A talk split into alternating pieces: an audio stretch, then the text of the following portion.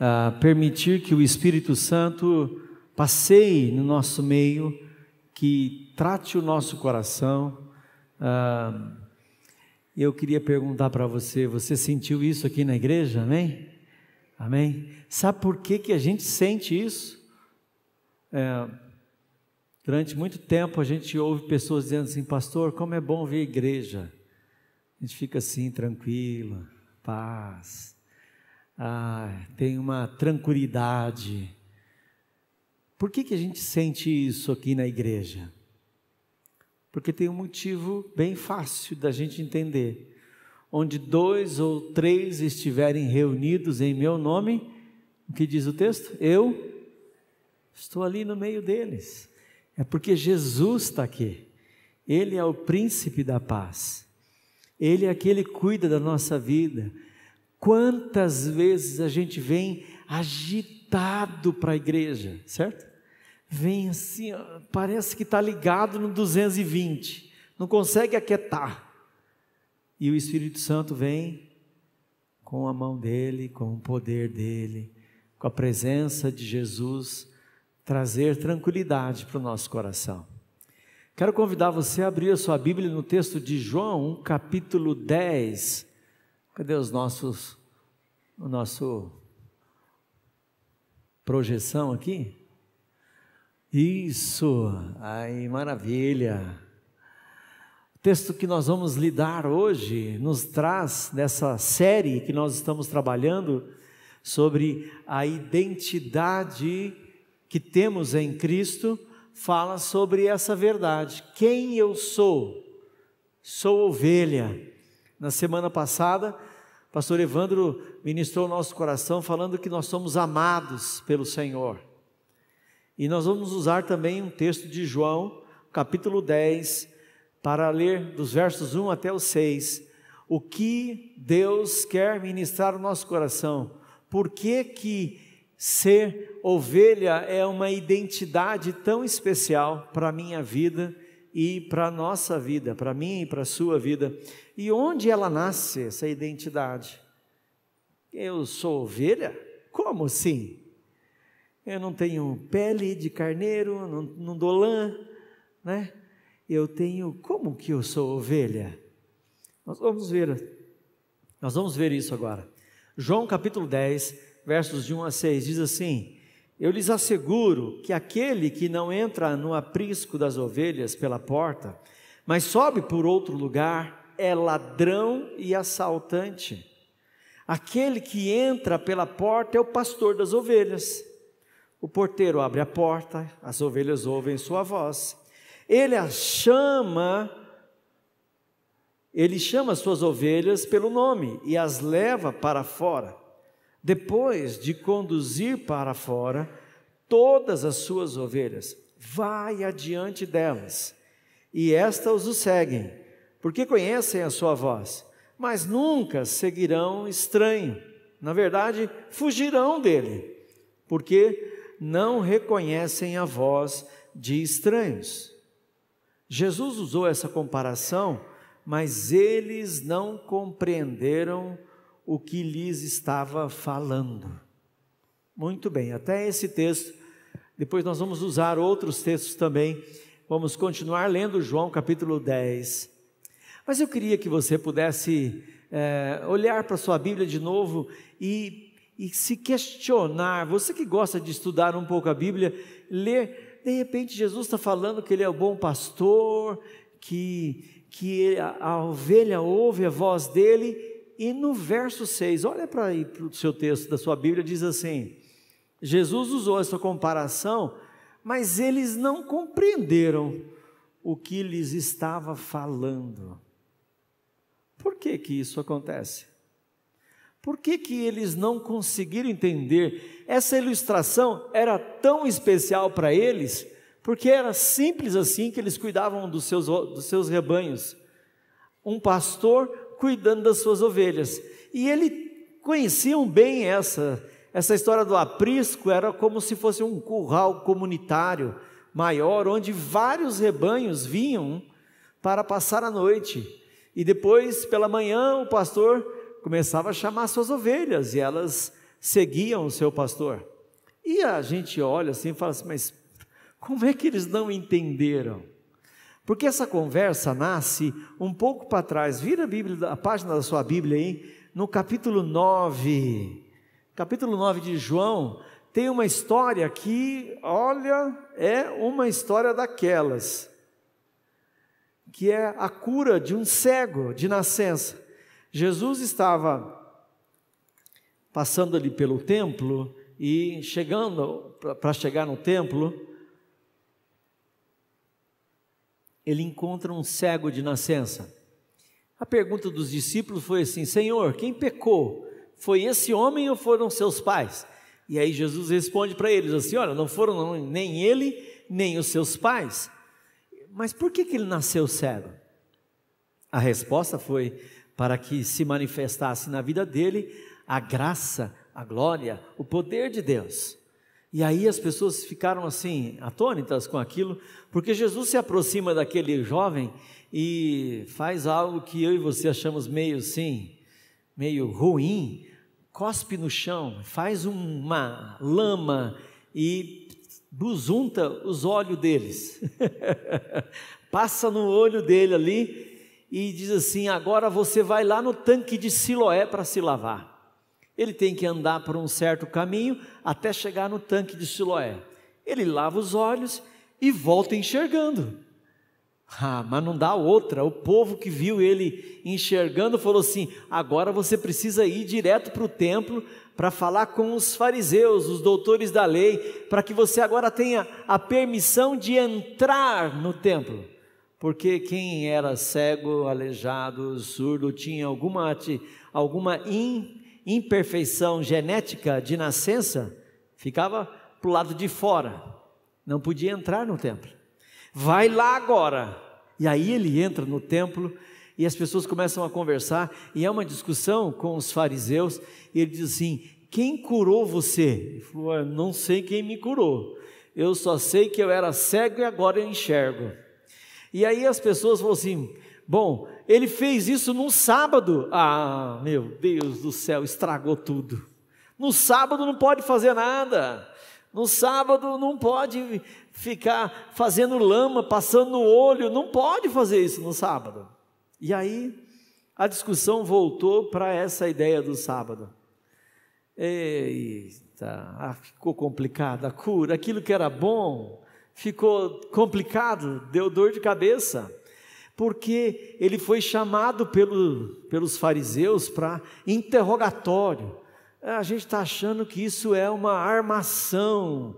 Você não era cego, agora você está falando aí que você era cego, mas chama seus pais. Aí foram lá chamar os pais, trouxeram. São pai desse rapaz aqui? Ah, somos sim, meninão bonito. Ah, tá. E ele era cego? É, ele era cego desde que nasceu.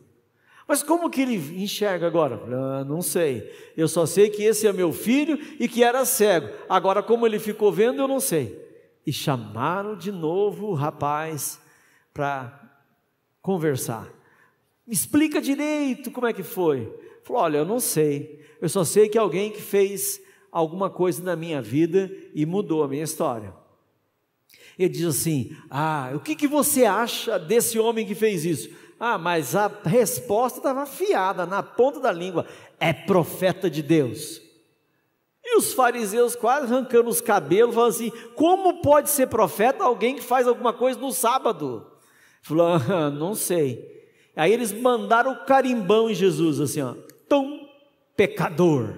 Ele é pecador. Como pode? Falou, se é pecador, eu não sei. E aí o profeta, o, o cego, dá uma de sabido, de teólogo, sabe? Teólogo.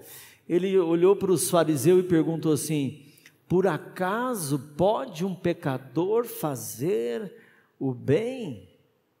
Fazer milagres? Os fariseus arrepiou o couro do cabelo e falou assim: pelo amor de Deus, agora você está querendo nos ensinar. Falou: não estou querendo ensinar nada, não. Conta para nós a história de novo. Aí ele conta tudo de novo. Ele falou assim: Eu estou achando que você está querendo ser discípulo desse homem. Aí a raiva subiu ao pico máximo e disse assim: é, Nós não queremos, você que é discípulo dele, nós somos discípulos de Moisés. Toda essa celeuma só porque Jesus fez uma cura, abençoou a vida de alguém. Depois do verso 35, Jesus encontra o homem de novo e diz assim, capítulo 9 de João, verso 35. Jesus ouviu que o haviam expulsado e ele foi expulso do templo. Antes ele não podia entrar porque era cego. Aí agora ele está curado, vai no templo. Chega no templo, ele é questionado e agora ele é mandado embora de novo do templo. Oh, meu Deus do céu, resolve, né, gente? Se ele pode ou não ficar, se ele vai ou não, aí fica complicado. Você crê no Filho do Homem? Essa é a pergunta de Jesus. Perguntou o homem: Quem ele é, Senhor, para que eu nele creia? Disse Jesus: Você já o tem visto, e é aquele que está falando com você. Então o homem disse: Senhor, eu creio, e o adorou. Disse Jesus: Eu vim a este mundo para julgamento, a fim de que os cegos vejam e os que veem se tornem cegos. Nossa, olha só. Os cegos vêm e os que vêm se tornem cegos. Alguns fariseus, veja o verso 40, que estavam com ele, ouviram dizer isso e perguntaram: Acaso é de nós que estão falando? Gente, a carapuça serviu certinho o tamanho, né? Acaso é de mim? Sabe aquelas indiretas que a gente dá assim? Fulano, é de mim que você está falando? Jesus disse, verso 41, se vocês fossem cegos, não seriam culpados do pecado. Mas agora dizem que podem ver. A culpa de vocês permanece porque a gente enxerga, porque a gente sabe, a culpa permanece. Dentro dessa história toda, Jesus muda o foco. Tira o foco do cego, tira o foco da cura e vai ensinar uma excelente, maravilhosa história. Vai ensinar que eu e você somos ovelhas este é um título dado por Jesus para nós. Nós não somos ovelhas porque a gente quer, porque nós queremos. Eu vou decidir agora me transformar em ovelha. Acho que não aconteceu nada, né?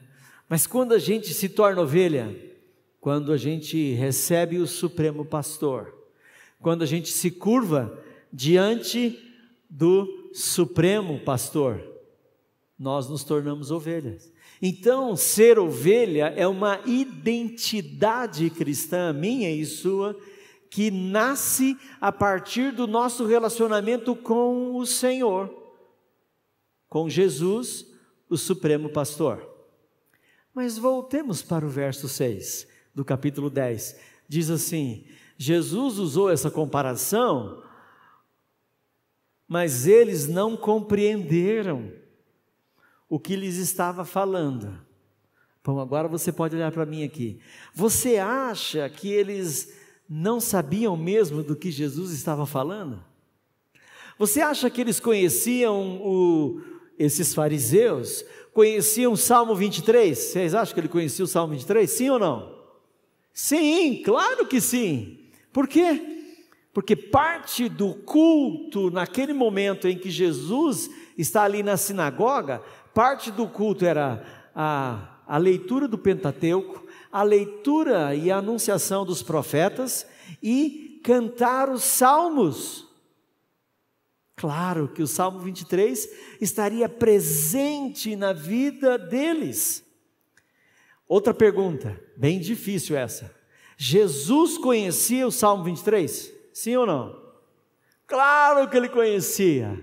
E ele vai agora fazer uso dessa linguagem que todo mundo conhecia, que é a linguagem do cuidado do pastor. É a mesma coisa para mim e para você aqui, guardadas as devidas proporções. Se eu perguntar para você assim, você sabe mais ou menos alguma coisa sobre comércio, sobre comprar e vender, trabalhar no comércio? Ah, mais ou menos, talvez não tenha trabalhado no comércio. Você sabe alguma coisa sobre agricultura? Ah, talvez eu não conheça todas as coisas, mas tenho a minha hortinha lá no fundo do quintal. Ah, você sabe alguma coisa sobre pecuária, cuidar de animais? Ah, não tenho o gado, mas cuido do gato e do cachorro. Tem as suas particularidades. É a mesma coisa para nós. Jesus está falando de uma coisa que é comum para eles que é do dia a dia da vida deles. E o texto de João, capítulo 10, verso 6, diz que eles não compreenderam o que eles estavam ali falando. O que Jesus está ensinando, então? Uma pergunta bem simples: por que que Jesus usa a figura da ovelha? De manhã eu falei com os irmãos aqui, você imagina se Jesus contando a história do dromedário. Vou contar para vocês a história, Jesus falando do dromedário, que nós poderíamos ser dromedários de Jesus. Fica meio complicado, né? Ele teria que usar uma outra ilustração. Jesus não nos chama de peixinhos, já não chamou que você é peixinho de Jesus, né? ele nos chama de ovelha. Por que, que ele conta essa história? Jesus conta essa história porque ele conhece bem essa história e conhece bem as necessidades das ovelhas e conhece bem como uma ovelha é. Veja, eu vou te dar agora quatro coisinhas, quatro partes da vida de uma ovelha. Coisa simples. Eu podia ter, tem tem lá um, uma, um guia de instruções, 15 instruções para cuidar de ovelhas. É, é muita coisa para hoje, quatro só. E aí você vai ficar perguntando assim, como eu fiquei me perguntando quando eu estava lendo assim, é, ele está falando de mim ou da ovelha?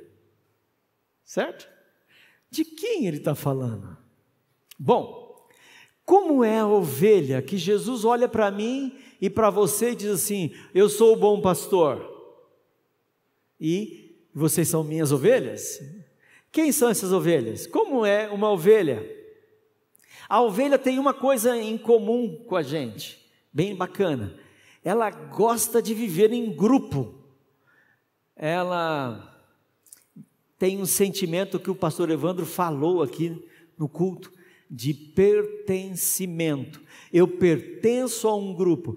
E a ovelha, dificilmente, a não ser quando o fulano não tem condição financeira, ele tinha uma ovelha apenas. Mas ele ia juntando a sua ovelha, porque a ovelha é um ser sociável. Ele, ela gosta de estar junto com as outras ovelhas. Ela tem uma mentalidade de grupo. Ela faz todas as coisas como todas as ovelhas, todo mundo junto. Hora de comer, todo mundo junto. Hora de beber água, todo mundo junto. Hora de dormir, todo mundo junto. Certo? Ovelha, somos ovelhas. Bom, segunda, as ovelhas têm muitas limitações. Ovelha é frágil, frágil. Ovelha é, tem temores, medos. Se você chegar num campo de ovelha assim, tá todo mundo quietinho e fizer assim, ó, bater palma, sai todo mundo correndo assim, para tudo quanto é lado. Tem medo de tudo, qualquer coisa. Se chegar um cachorrinho daqueles bem petititico assim, ó, começar a latir, meu Deus do céu, vira um terror. Sai todas as ovelhas correndo. E a, e a ovelha é tímida. Sabia disso, gente? Timidez não é só é, um sinal seu ou meu, a ovelha também é tímida. Olha só que coisa. Bom, a ovelha vive em grupos, a ovelha tem limitações, a ovelha tem comportamento nocivo. Que é isso? comportamento que, que gera prejuízo para ela. Vou falar bem baixinho aqui que é para você escutar. Umas ovelhas não precisam ouvir isso, mas outras vão precisar. Tem ovelha que é muito teimosa. Certo? Então, assim, se você conhece ovelhas, tem algumas que são bem teimosas.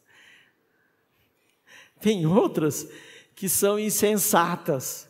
O que, que é insensato? É uma sem juízo vive fazendo besteira. Não sei se você recebeu um vídeo desse que eu recebi uns tempo atrás, de uma ovelha que ela vem e pum, pula no, num poço, num buraco. Aí vai lá o pastor, com todo sacrifício, tira a ovelha, põe aqui, ela já sai correndo assim, e pula de novo. Aí cai dentro do outro buraco. Oh, meu Deus do céu. ovelha insensata, sai do buraco e já vai e pula no outro. Ela põe a cabeça onde não cabe. Ela até cabe o bico lá, mas ela fica enroscada, depois fica hum, se batendo lá. Meu Deus do céu, como tem ovelha que gosta de arrumar confusão, andar na beiradinha do precipício. Tem uma raminha lá na ponta, assim, indo para a beira do precipício. Ela fala assim: ai, acho que eu consigo.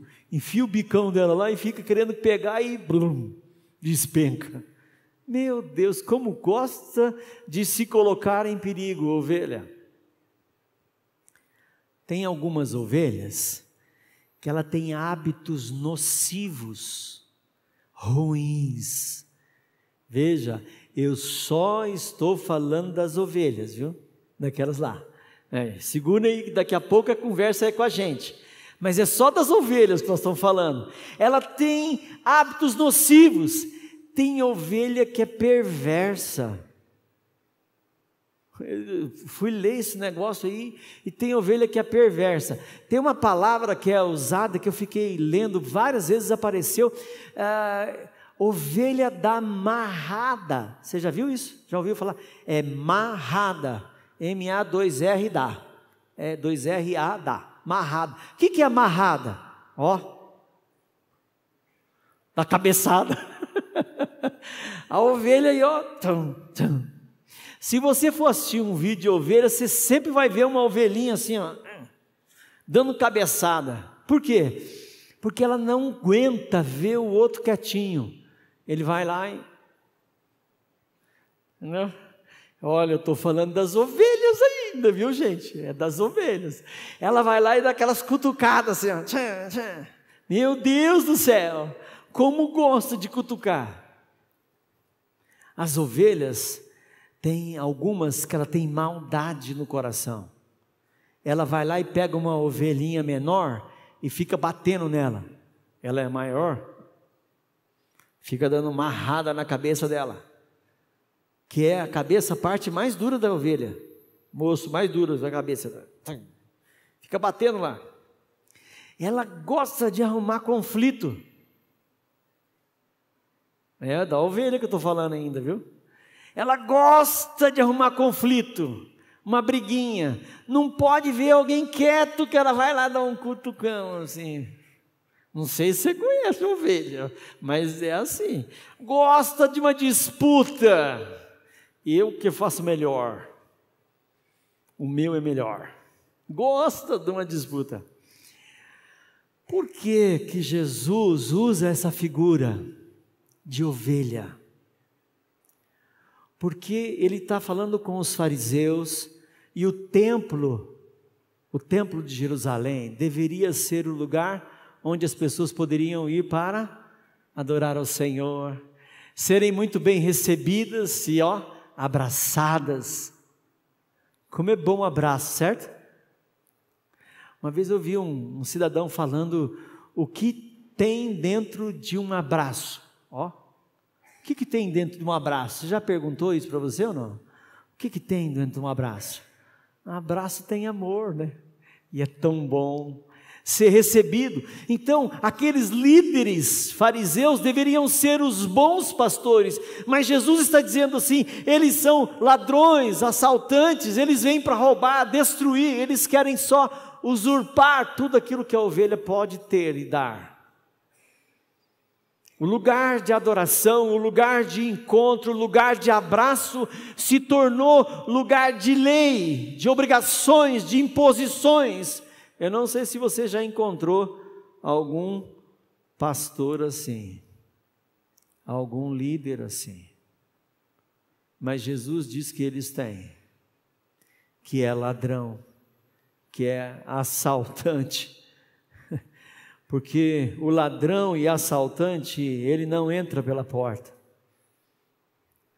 Ah, que coisa maravilhosa que Jesus está nos ensinando. Por que Jesus nos compara a ovelhas? Porque ovelhas gostam de viver em grupo, ovelhas têm limitações, ovelhas têm comportamentos nocivos, ovelhas têm hábitos nocivos. E elas precisam Todas elas precisam de um pastor. Ovelhas precisam de um pastor. Desse texto de João 9, 10, nasce uma teologia extremamente importante para a vida da igreja, que é o cuidado pastoral, o que na teologia a gente chama de poimênica, da palavra grega poimen, pastor o que é o trabalho pastoral, o cuidado pastoral. O que é trabalhar e cuidar das ovelhas. E durante toda a história da igreja, desde Jesus até nós aqui, essa é uma tarefa importante. E esta igreja tem a ênfase do cuidado pastoral mútuo, um cuidando do outro. Por quê? Porque a gente entende que pastor não é só esse que está aqui. São homens e mulheres que se levantam em nome do Senhor Jesus para cuidar das ovelhas que o Senhor traz para a casa do Senhor, para o aprisco do Senhor. Jesus conta uma história que é muito interessante. Ele diz assim: Eu tenho outras ovelhas que não estão neste neste lugar, nesse aprisco. O Senhor tem ovelhas que estão para o lado de fora dessa igreja. E Deus quer usar a minha vida e a sua como instrumento de graça para ir além, para trazer, para abraçar, para pastorear. Jesus conhece as suas ovelhas o Senhor, veja no verso 2 de João capítulo 10. Aquele que entra para, pela porta é o pastor das ovelhas. O porteiro abre a porta e as ovelhas ouvem a sua voz. Tem uma condição aqui. Obrigado ao pessoal da, das, do texto da Bíblia. Tem uma condição aqui. O homem que escreveu o Salmo 23 foi Davi o rei Davi. Só que antes de ser o rei Davi, quem que Davi era? O pastor Davi. E ele começa escrevendo o seu texto do Salmo 23 dizendo: O Senhor, Senhor é o meu pastor, que cuida da minha vida. Nada me faltará. Por que nada me falta? Porque o pastor conhece as suas ovelhas e sabe do que eu e você precisamos. E eu vou de novo falar das ovelhas, hein? Preste atenção, daquelas lá, certo? Como é que Jesus conhece as suas ovelhas? O que suas ovelhas precisam? Uma grande coisa, uma coisa importantíssima para a vida das ovelhas é descansar, certo?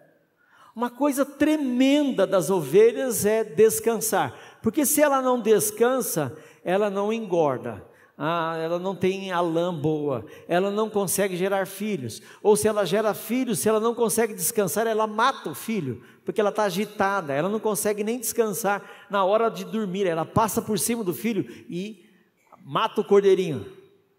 Então, uma coisa que Jesus sabe que a ovelha precisa de descanso. E ele está dizendo: O Senhor é meu pastor e nada me faltará. Porque o propósito do pastor é gerar o cuidado dele com a ovelha. Preste atenção. O texto que nós lemos aí, o verso 3 diz, João 10, 3: O porteiro abre-lhe a porta, e as ovelhas ouvem a sua voz. Ele chama as ovelhas pelo nome e as leva para fora. Por que, que vai levar as ovelhas para fora? Verso 4: Depois de conduzir para fora todas as suas ovelhas, vai adiante delas. O pastor assume a ponteira e vai na frente, as ovelhas vão atrás. Vai adiante delas e estas o seguem, porque conhecem a sua voz. Nunca seguirão um estranho. Na verdade, fugirão dele, porque não reconhecem a voz dos estranhos. Até o verso 5. Por que, que o pastor tem que levar as ovelhas para fora do aprisco? Você lembra do Salmo 23, verso 2? Em verdes pastos me faz repousar leva-me leva para junto das águas de, de descanso, porque você precisa, ou eu preciso, ou a ovelha precisa de alimento. Ele nos alimenta. E por isso ele chama as ovelhas dos seus apriscos e leva para fora. E aí você ouve Jesus dizer para mim e para você: Talvez você seja um daqueles que saiu ontem lá do, do nosso encontro Conexão Verão, assim, sentado no carro, né? Esticando o bico para cima, porque se baixar, comeu tanto que ficou aqui, ó. Eu conheço uns três, quatro, assim, que comeu, que foi, o pastor tem que ir embora assim, ó, dirigindo assim, comi demais. Mas não só de pão viverá o homem, mas de toda palavra que procede da boca de Deus. Irmãos, olha para mim, por favor. Muitas vezes você se coloca diante do Senhor para orar por coisas e coisas, situações e mais situações, mas na verdade o que você precisa é da palavra do Senhor para o seu coração. Ah, quantas vezes agitado, correndo, ai, preocupação, a cabeça desse tamanho, com coisas a fazer, com tantas situações, contas a pagar, e pá. Não só de pão viverá o homem, mas de toda palavra que procede da boca do Senhor. Qual é a palavra? O maná de Deus, o maná que vem do céu, que aquieta o coração, que traz paz à ovelha. Que a gente põe a cabeça no travesseiro, deita e dorme, e não fica com aquelas caraminholas assim, funcionando, funcionando, duas, três horas da manhã, o zoião aberto, e nada, nada de dormir, de descansar. Você não precisa apenas de bucho cheio, certo? Desculpa chamar o seu estômago de bucho, mas de, de estômago cheio, certo? Você não precisa estar só satisfeito na sua carne, porque casas e mais casas estão satisfeitas, a geladeira abarrotada, a dispensa saindo de caindo de tanta coisa, mas não tem nada, nada de Deus. Não tem nada de paz. Nós precisamos trazer paz, descanso. O Senhor Jesus sabe que você precisa de comida, mas sabe que você precisa de proteção, porque a ovelha é frágil. O diabo anda ao redor procurando a quem possa tragar, disse o apóstolo Pedro. O apóstolo Paulo diz assim: vigiar e orar, porque tem coisas que é complicada. Enchei-vos do poder e da presença do Senhor para resistir no dia mau. Porque a vossa luta não é contra carne nem sangue, e sim contra principados e potestades. Abre os seus olhos. Nós não estamos no mundo a passeio, nós estamos encarando a batalha espiritual. O verso 10 ele diz: O ladrão vem apenas para roubar, matar e destruir. Eu vim para que tenham vida e a tenham plenamente.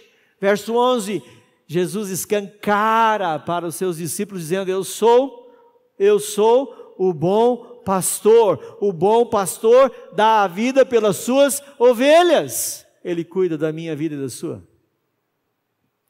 Nós precisamos de proteção. Por isso é maravilhoso vivemos em como igreja, orarmos uns pelos outros. Sabe por que que aquele nosso encontro de ontem foi tão abençoado, além da boa organização que teve e das pessoas que trabalharam? Porque há mais, há mais de 30 dias, nos pedidos de oração que estão no nosso aplicativo lá, tinha lá, ore pelo nosso tempo de conexão verão. Então tem gente orando por esse momento há tempos, e quando nós chegamos lá, nós colhemos tudo aquilo que foi ministrado ao Senhor como desejo, como bênção. Pessoas abençoaram as vidas daqueles que estavam lá há tempos sem conhecer, sem saber quem iria botar o pezão lá, santo. Nós precisamos aprender a orar. O Salmo 23, verso 4 diz: A tua vara e o teu, o teu cajado me protegem, me consolam, traz cuidado sobre a minha vida. Você não está solto por aí, você não está perdido por aí, porque o Senhor tem juntado gente para clamar, para trazer a, tua, a bênção do Senhor sobre a sua vida. E você também é chamado para isso. Nossa igreja está criando momentos de oração. Nós temos na quarta-feira, seis e meia, você pode vir para a oração, tem um tempo, tem um grupo de pessoas se reunindo. Você pode vir às oito da manhã para a sala de oração, bem aqui embaixo. Às 18 horas, hoje, a gente estava ali de manhã, agora também, orando por esse tempo. Você pode sair um pouco mais cedo da sua casa e falar assim: vou lá orar pela minha casa vou lá orar pelo ministério de louvor, vou lá orar pelos diáconos que estão trabalhando, pelos visitantes que vão chegar à igreja, vou lá me colocar em oração por aqueles que vão pregar, por aqueles que vão ministrar a palavra, vou lá me colocar em oração, porque eu quero pedir a bênção do Senhor para aqueles que, ao chegarem alguém, sentarem, eles sejam totalmente ministrados pelo Senhor, simplesmente chegando na igreja, sentando. Ah, maravilha. Você pode.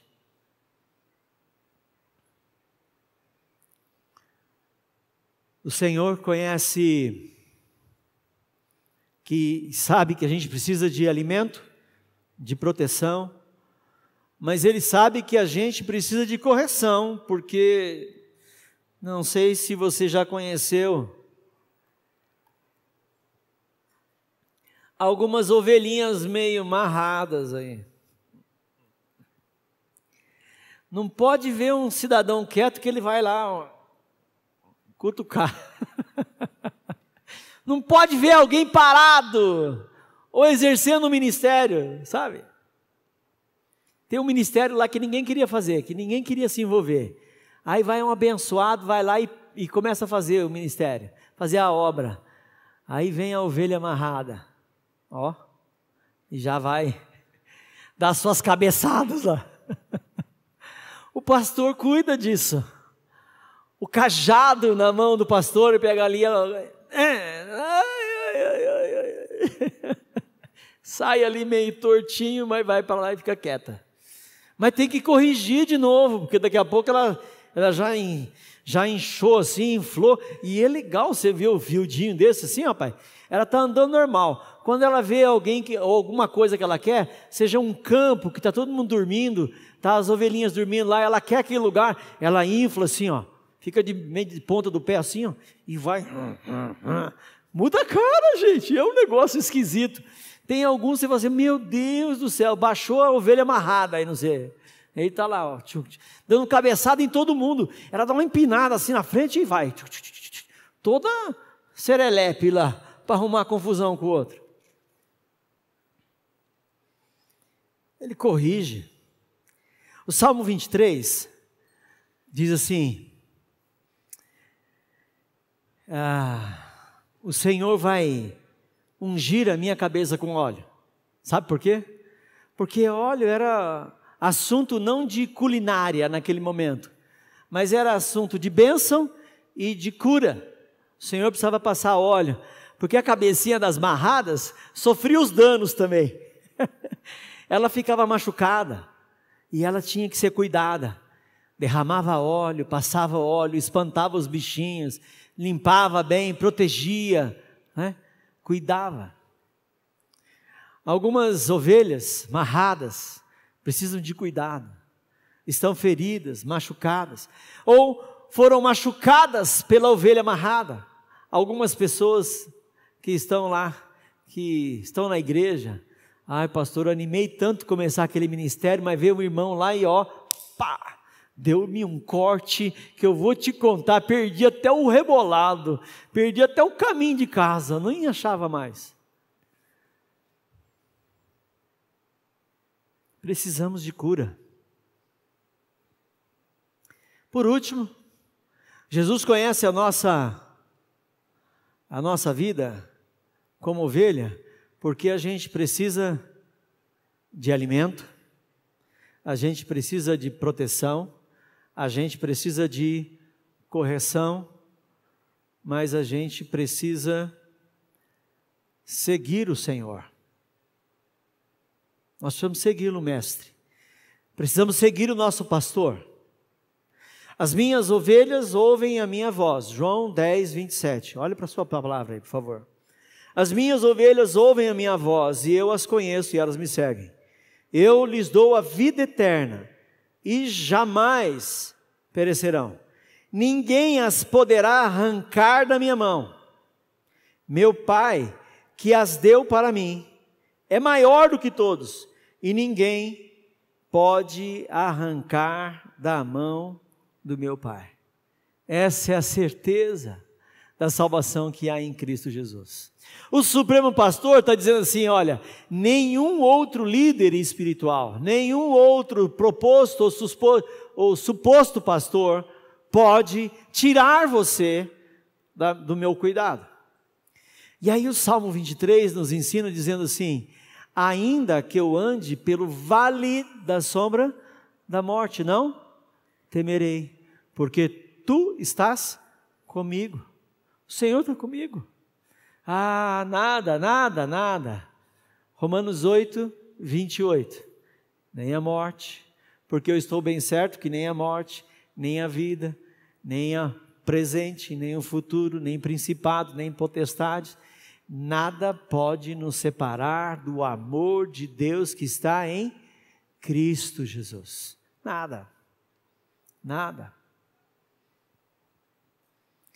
Eu não sei se você está passando pelo vale da sombra da morte, pelas vales da vida. Pastor, não, seja, não, não é um vale da morte, assim, mas é um vale que está complicado de sair. Saiba que o Senhor está com você. Amém? Você hoje pode declarar: Jesus é o meu pastor, amém?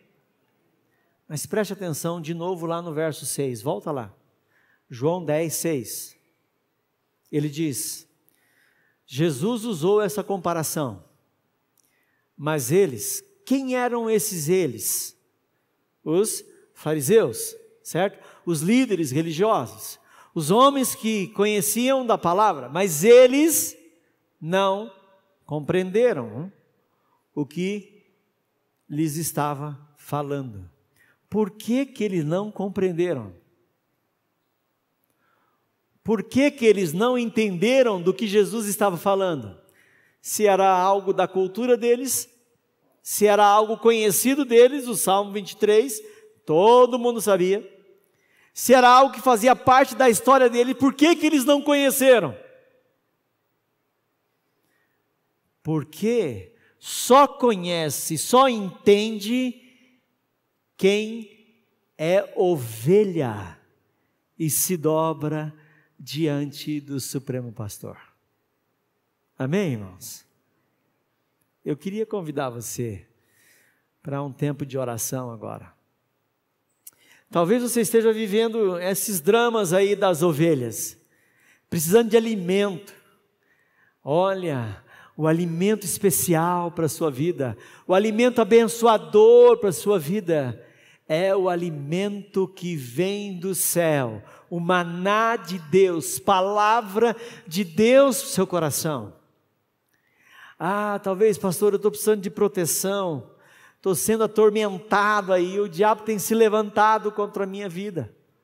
É, se coloque diante do Senhor, busque o Senhor, buscarei perpetuamente a sua força e o seu poder, a sua presença, eu buscarei. Salmo 105, 4. Buscarei o Senhor.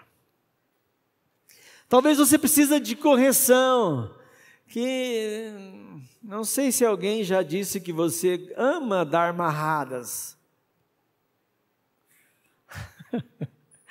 meio assim teimoso, meio duro, meio impositivo, meio inflexível, meio dono do espaço. Esse espaço aqui é meu e que ninguém chegue no meu espaço, eu que mando. Irmão, quem dá conta, quem governa, quem controla a sua vida é o Senhor, é Ele que deve controlar. Porque se a gente exerce uma função que não é nossa, é do Supremo Pastor, pode ter certeza que o cajado vem, porque Ele cuida da gente. Amém, irmãos? Ele cuida da gente. Talvez hoje você precise ouvir a voz do pastor Jesus dizendo assim: Deixa eu cuidar de você. Sabe o que eu fico triste aqui nessa história? O verso 6. É que essa história é contada todo domingo aqui. Todo domingo tem a mesma história. Todo domingo é a história do amor de Jesus entregando a sua vida pela minha e pela sua. E tem gente que sai daqui como se não compreendeu nada, não entendi nada. Jesus. Sabe de uma coisa boa para você? Domingo que vem tem mais história de novo. Na célula você vai se reunir, você vai ouvir a mesma história de um Deus soberano. Estamos estudando, estudando o Apocalipse que ama a sua igreja, que está no meio da igreja, que recebe a igreja, que acolhe a igreja, que corrige a igreja, é o mesmo pastor, é a mesma história.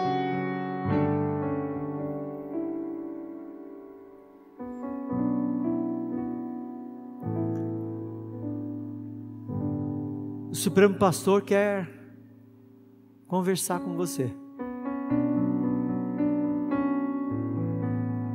Você vai entender? Ele quer falar com você. Ele quer falar comigo.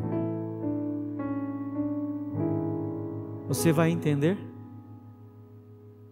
Ou ainda vamos reclamar que nós não temos isso, aquilo, aquilo outro?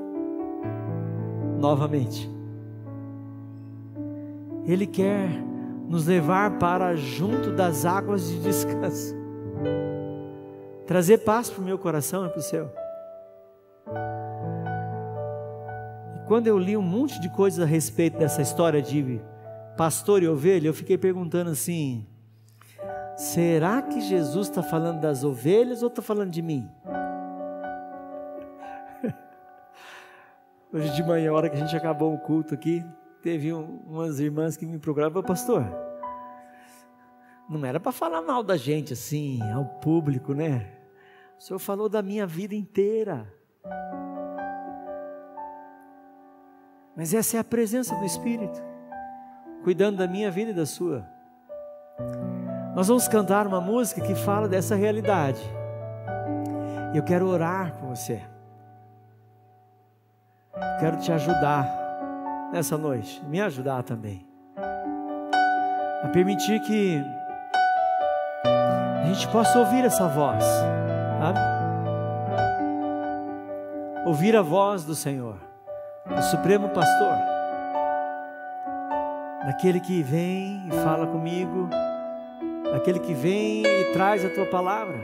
Talvez você possa estar dizendo assim, pastor, mas eu estou até me esforçando, mas não estou entendendo muito, não estou conseguindo ouvir essa voz. Mas você estar aqui, você já estar aí conectado nesse canal, desejando alguma coisa, já é maravilhoso, porque Jesus está interessado na sua vida. O Espírito Santo já está fazendo uma boa obra. Quando o nosso coração se aquieta, quando o nosso coração se aquieta, como é bom, como é bom.